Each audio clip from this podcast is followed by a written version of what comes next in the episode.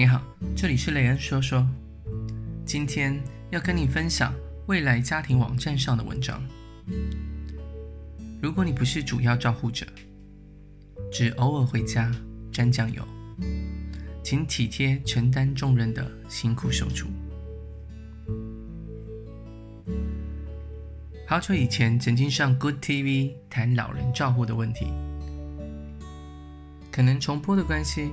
我接到了一个邻居的来电，她是一个六十多岁的单身女性，跟九十多岁的妈妈相依为命。妈妈失智退化，所以她承担照顾老妈的责任。她说自己没有结婚，也没有孩子，不太关注亲子议题，所以即使平常在中庭遇到我，也不知道我是写亲子议题的。看到那一集的节目，才知道我是亲子作家。她说。他非常感谢我在节目中为他们这样的主要照顾者说些体贴的话，因为大部分的人都不知道，照顾老人家比照顾小 baby 还要辛苦。像他妈妈失智，什么事情都搞不清楚，每天日落都会发作，即使在家也一直吵着要回家，到底要回哪一个家，没有人知道。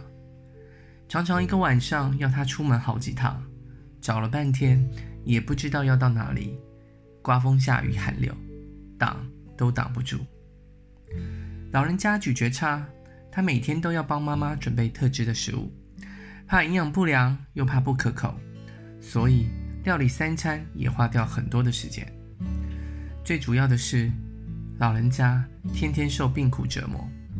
事实上，没有几个老人家会如憨厚开朗的开喜婆婆般逗趣可爱，不少老人家天天愁苦郁闷，满嘴唠叨，特别是会对最亲近的主要照顾者百般挑剔，苛刻难缠。有六成的主要照顾者都有忧郁倾向，老人家日暮西山，走在不可逆转的衰败路途上，可不是你花了心力费尽思量就能看到他们日日渐长。天天开心，相反的，他们时不时的血压飙升，心脏突然衰竭，尿道忽然又感染，血糖不稳，天候稍不稳定，三天两头紧急救护，随时都得待命，往往让主要的照顾者疲于奔命，压力破表。数据显示，几乎有六成的主要照顾者都有忧郁的倾向，而有五分之一的主要照顾者确定患有忧郁症。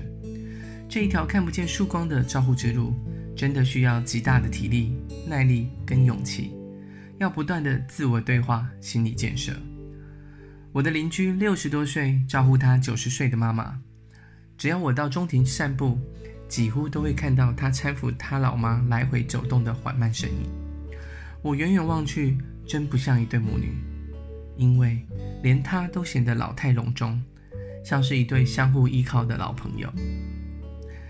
他很激动地跟我说：“菊仙，你知道吗？看完节目，我实在很多感触，因为你说出了我们主要照顾者的心声。你真的很了解我们的苦。我就是你说的那一个人，每天无止境的付出，忙进忙出，提心吊胆，几乎没了自己。但只要我姐姐抽空回来，我就从头到尾被她嫌。她看我这个也做不好，那个也没弄对。”要我煮什么东西给妈妈吃，要我怎么帮妈妈洗澡，怎么帮她按摩。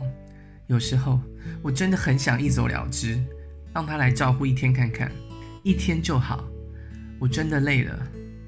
但是你知道，她每次回来一两个小时，屁股都还没坐热就走了，只会不断的发号施令。我真的非常非常愤怒。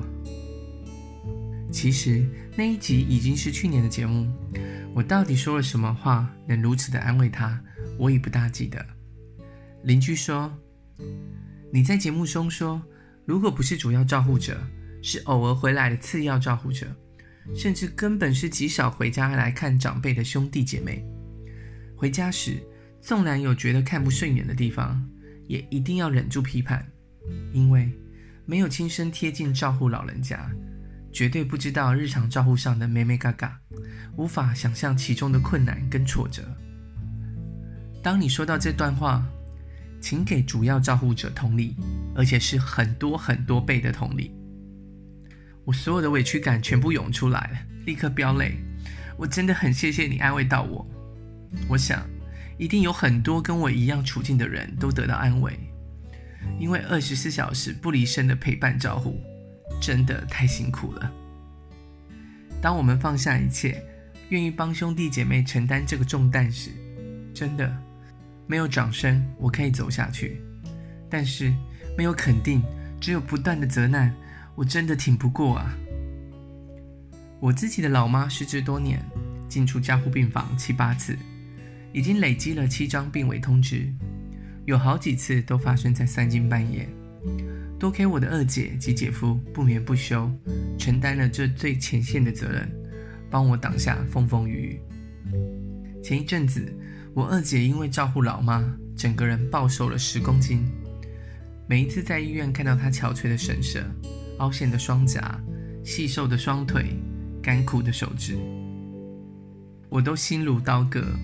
对她的心疼，绝不亚于对老妈。她总是无奈但又坚定地安慰姐姐妹妹们：“姐妹一条心，我就能撑下去。”照顾老妈这件事，我一直只扮演着吃药照顾者，每周只抽空一天回去陪伴老妈，顺道看看姐姐。甚至期盼姐姐、姐夫能出去散散心，转移一下焦点。对于二姐愿意承担这一切，我只有无尽的感激，怎么忍心苛责呢？每一个人都有情绪，都有极限。照顾老人家本来就不可能事事完美、面面俱到。只要问问自己，如果我天天守着老妈，睁开眼、闭上眼，都躲不掉照顾老人家的大小繁琐之事。我会变得如何呢？我就知道该怎么对待辛苦的姐姐了。邻居说，现在我姐姐回家，我就立刻出去，因为我生怕满肚子的委屈，一不小心爆发出来，不可收拾。尽心尽力如此，还要顾全大局，吞冷退让，以和为贵。要是我，真的做不到啊！一个日暮西山，绝无逆转可能的老人家。失去正常吃喝拉撒的能力，又受病骨折腾而刁钻苛刻。如果你家也有难照顾的老人家，如果你也不是主要的照顾者，甚至很可能因为工作忙碌或距离遥远，两三个月难得回家一趟，真的，你最需要学习的，绝对不是如何照顾病苦老人，因为你回家沾一下酱油，可能根本碰不上照顾上的日常困难。有时还可能因为主观的判断而曲解了照护者表象的照护方式。你最需要的是学习理解主要照护者，可以的话给予肯定，给予支持、尊重，表达谢意。如果能够亲自的挽起衣袖，担任半天甚或一天的替手，那更加实在。一方面，这样才可能真正的和自己的老父老母近距离相处。理解他们的生理是如何衰败退化，而非全凭主观判断来评价照顾者。另一方面，如此做才可能疏解你手足的压力，让他们真的能稍稍喘息。请给主要照护者更多的同理，驻足倾听，理解他的难处跟极限，不要处处挑剔，不要事事计较，请理解其情绪周期。约时间一起聚餐谈心，请抽出时间固定的代班，并且主动关注经济上的需要。